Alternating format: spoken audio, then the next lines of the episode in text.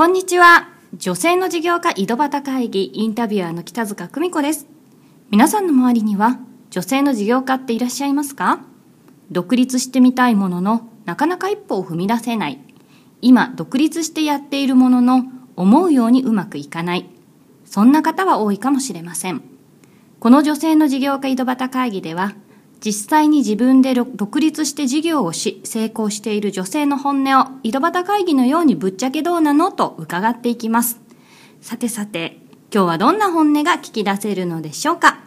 それでは本日のゲストをご紹介いたします。え本日は、え堺税理士事務所の、えー、堺麻子さんにお越しいただいております。こんにちは。こんにちは。どうぞよろしくお願いします。よろしくお願いします。はい。えっ、ー、と、まあ、私はいつも、えー、酒井さんのことを朝ちゃんと呼んでるので、そのまま朝ちゃんで呼ばせていただいても 大丈夫です。まあ、井戸端会議と思っていただいて。はい。はい、えっ、ー、と、まあ、朝ちゃんはですね、あの、まあ、えー、税理士という、まあ、難しい試験通られて税理士さんをされてるんですけども、はい。えー、まあ、やんちゃな男の子3人を 育てながら、はい。というところで、はい。まあ、ちょっとそのあたりを今日はいろいろとね、伺っていきたいなと思っております。はい。えー、まずはですね、まあ、あの、税理士って難しいなって世の中的には多分思うと思うんですけれども、えー、税理士になろうと思ったきっかけですとか、まあ今独立してご自身の事務所されてるので、そういうふうなのきっかけがもしあればお話をしていただければなと思いますが。はい。えっ、ー、と、まず税理士になろうと思ったのが、結構昔に遡るんですけど、まあの小さい頃育った場所が商店街だったんですね。で商店街って全部中小企業の集まりですね、はい、の代表的な場所で、その人たちに怒られたり逆に守ってもらったりそんな形で育ってきたので、まあ、いつかこの人たちのお役に立てればなっていうのがまず一つだったんです。で次に高校選びの時に普通の OL にはなりたくないぞっていうお茶組みしたりとかコピー取りじゃなくって何かスキルを身につけたいっていう時に商業高校を選んだんですね。で、まあ、商業高校行ったら簿記っていうものに出会って結構、まあ、マッチしてたと。他の成績は悪くても簿記だけは良かったのででこれで中小企業の役に立つってなんだろうって考えていろいろ探した中で、まあ、税理士っていう職業に出会ったんですね。なので高校を卒業してすぐに、えー、税理士の事務所に入社しました。なんかお話聞いてると子供の頃からしっかりしてたんだなっていう イメージですけど。いやいや、あのー、さっき言った通り商店街の人たちに塀に登っては怒られ、駐車場で遊んでは怒られみたいな感じの普通に自分もやんちゃでした。なるほど。まあ、やんちゃぶりは子供の頃から、はい、今も健在ということで。はい、はいえじゃあまああの割と早い段階でそういう税理士のおし、はい、まあ、まだその時は税理士ではなかったと思うんですけれども、うんうん、そういう税に関係するお仕事に就かれたという。そうですね。はい。18歳の時にもう着きましたそれなんかすごいですよね。18歳の頃から税に携わる女の子っていうのもね。あんまりわかんないですけど私の周りにはあんまりそうですね。当時も募集18歳から募集してるのがほとんどなかったので、うんうんうん、結構あの雑誌ですごく求人探したりとかあのもちろん高校にそんな求人は来なかったのでそうですよね、はい、事務所募集ってあんまりなんか人気なさそうですよね。ないです。高校生女性女子高生。ないですよね すごいびっくりされましたさすがに。はい。でもまあじゃあおいでよというところを見つけて、はい。まあ、そこでじゃあ修行をされたみたいな、そうですね。本当修行でしたね。10代の女の子が まあね、中小企業の社長さんとかいっぱい来るようなね、はい、きっと事務所でしょうからそうですね。そういったところで揉まれつつというね。ましたね。えーと、実際にじゃああのご自身今税理士として資格をお持ちなんですけれども、はい、その中でまあ勉強されて資格取られたと思うんですが、うんはい、おいくつぐらいの時に取られたんですか、えーと、税理士試験に受かったのは28歳の頃ですね。じゃあ10年ぐらいそうですね。仕事しながらで順々に取っていけるものだったので。はいでようやくじゃあ自分自身も税理士としてデビューをしていったのがちょうど20代後半という。そうですね。ただその時に実は税理士試験を受かった時に、第一子が生まれた年なのでなるほど。いきなりもう3級みたいな状態ではありました。なるほどね。今はだってやんちゃな男の子3人のままですからね、はい、それはそれですごいですよねそれではそういう中で、まあ、ご自身が今独立してやれてるっていうのはあるかと思うんですけれども、はい。独立するきっかけになったこととかっていうのは？そうですね。あの一番大きなきっかけは次男が生まれるっていう時だったのであのまあ2人になるということは子供って熱を出したりとか、すぐあの怪我したり病気したりするので、まあ、お休みがちになってしまう、あとはお迎えの時間に今まで残業できたのができなくなってしまうっていうところから、あのぱり今までと同じ仕事をするのは難しいと働いていると、社長さんとお話しするのも少なくなるっていうことだったので、であればやっぱり経営者の役に立ちたいっていうのがもう原点なので、自分で独立すればそこにもう一度戻れるというところで、次男が8ヶ月の時に思い切って独立しました、なるほどね。確かに自分の自由にやれますもんね、はい、まあ、子供がこういう時はじゃあちょっとこうとか、うん、まあ多少ね子供連れてっていいっていう方のところには連れてってとかね。ね、お勤めだったらなかなかそこまで自由は利かないですもんね。はい。女性としてはなんていうかこう憧れですよね。子供をこう育てつつ、うんうん、自分の好きなお仕事もこう自由な時間で上手にできるというそうですね。いいねとはやっぱり言われますよね、うん、結構いると邪魔ですけどね。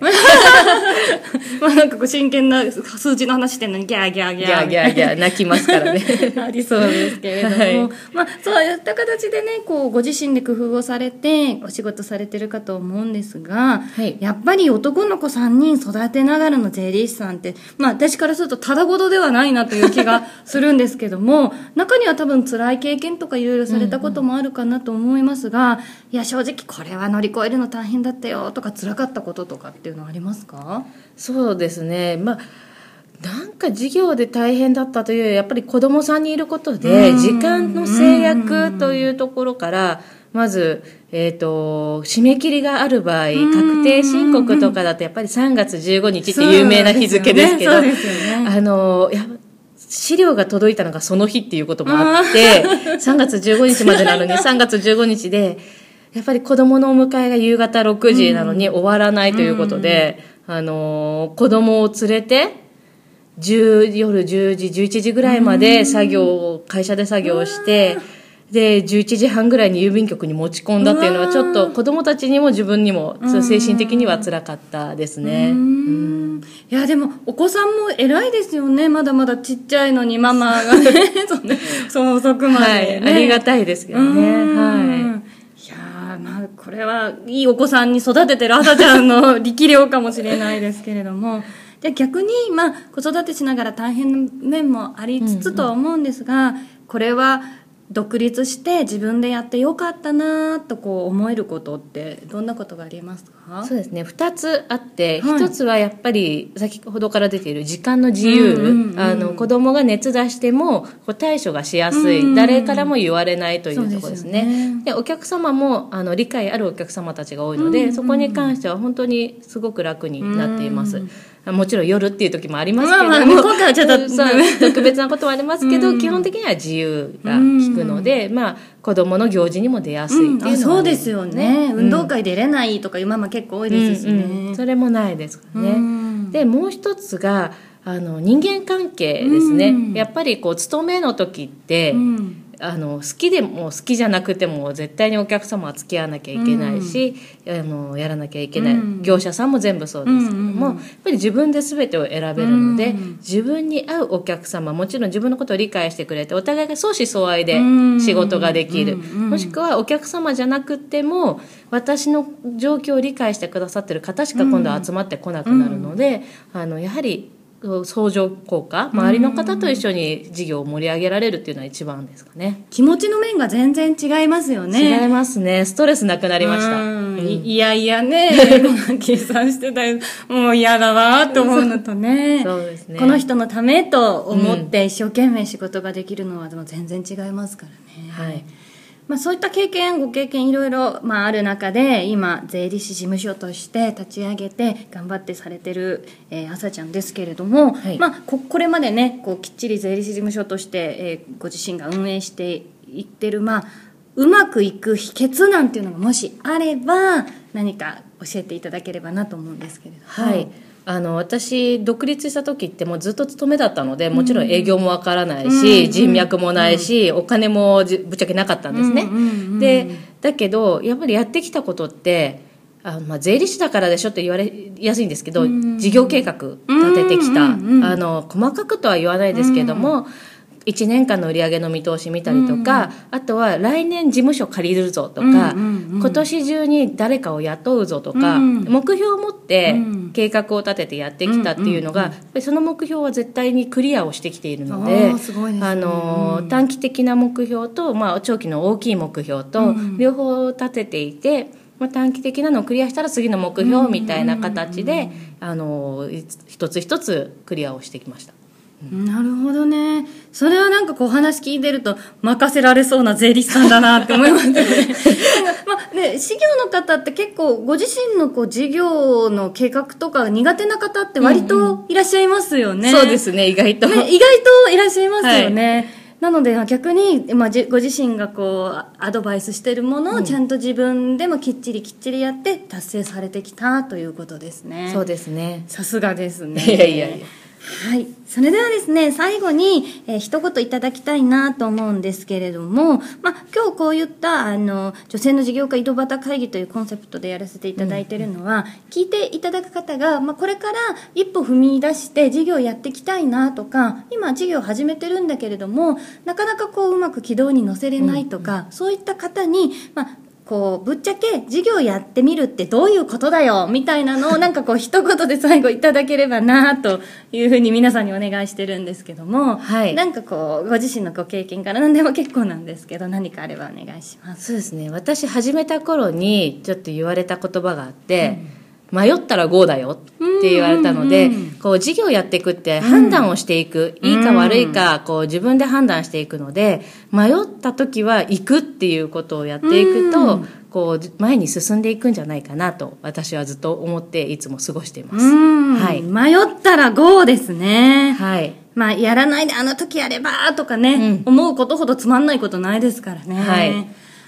はい。ありがとうございました。いつもパワフルな、えー、税理士、えー、堺税理士事務所の、えー、堺麻子さんに今日はお越しいただきました。今日はいろいろ貴重なお時間取っていただきまして、楽しいお話させていただきました。どうもありがとうございました。ありがとうございました。